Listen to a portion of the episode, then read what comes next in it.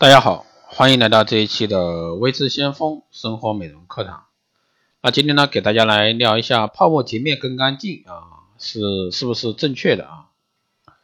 说起护肤呢，相信每个女性妹子啊都会侃侃而谈。保养了这么多年，谁会有谁都会啊有自己的一套习惯。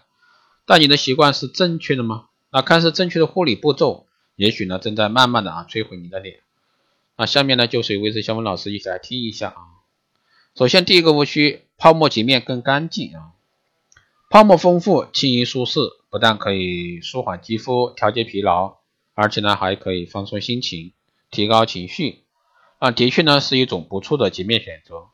但是泡沫洁面产品中通常会含有表面活性剂，而且呢碱分、碱性的成分居多，清洁能力较强，适用于偏油性肌肤。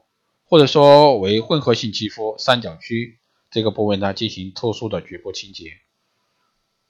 干性或者中性肌肤过多使用泡沫洁面产品，往往呢会使皮肤变得更加干燥紧绷，有时呢还会伴有这个清痒脱皮等现象。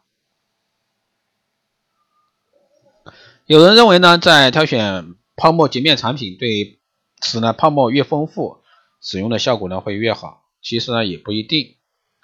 粗糙松动的泡沫往往是产品中皂基较多，营养成分减少，洗净度和保湿效果都不太好。所以说不能单凭泡沫的多少来判断护肤品的品质优劣，关键是看泡沫品质。高品质的泡沫产品应该是细腻而又有质感，泡沫不会在短时间内破裂，才可以同时具有滋养肌肤、保持水分的功效。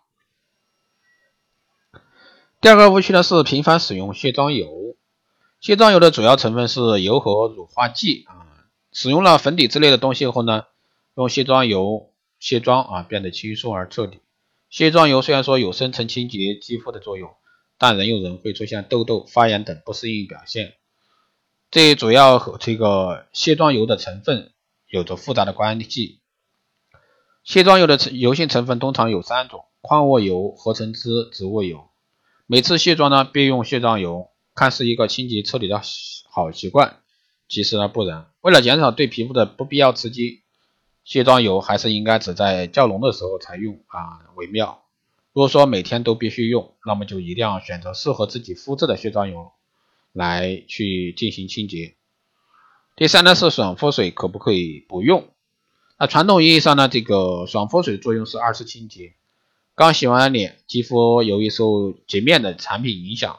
一般呈偏碱性，爽肤水的作用呢，就在于恢复肌肤表面的酸碱值，来调理角质层，为肌肤呢更好的吸收保养能这个做准备。随着美容科技的不断进步，爽肤水已经不再只是二次清洁的一个附属产品，而是集多种功能于一身，能独当一面的护肤品。比如含有果酸和精纯维生素 C 的爽肤水，能让肌肤在不知不觉中白皙光滑。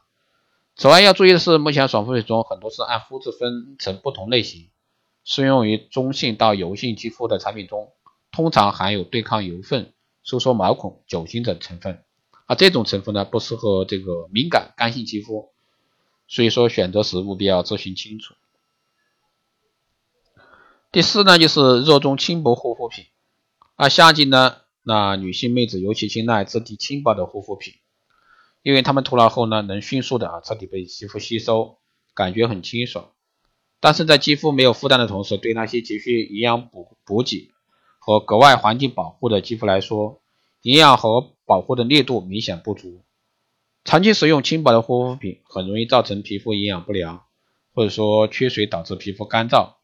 更何况看似清爽的啫喱产品，同样使用了大量的机质，如果说机质品质不够好。那照样会引起这个肌肤的堵塞、敏感等问题。好了，以上呢就是今天给大家来聊的这个泡沫洁面啊这一块，希望对各位女性妹子啊有所帮助。如果说你有任何问题，欢迎在后台加微信二八二四七八六七幺三二八二四七八六七幺三，备注电台听众，可以快速通过。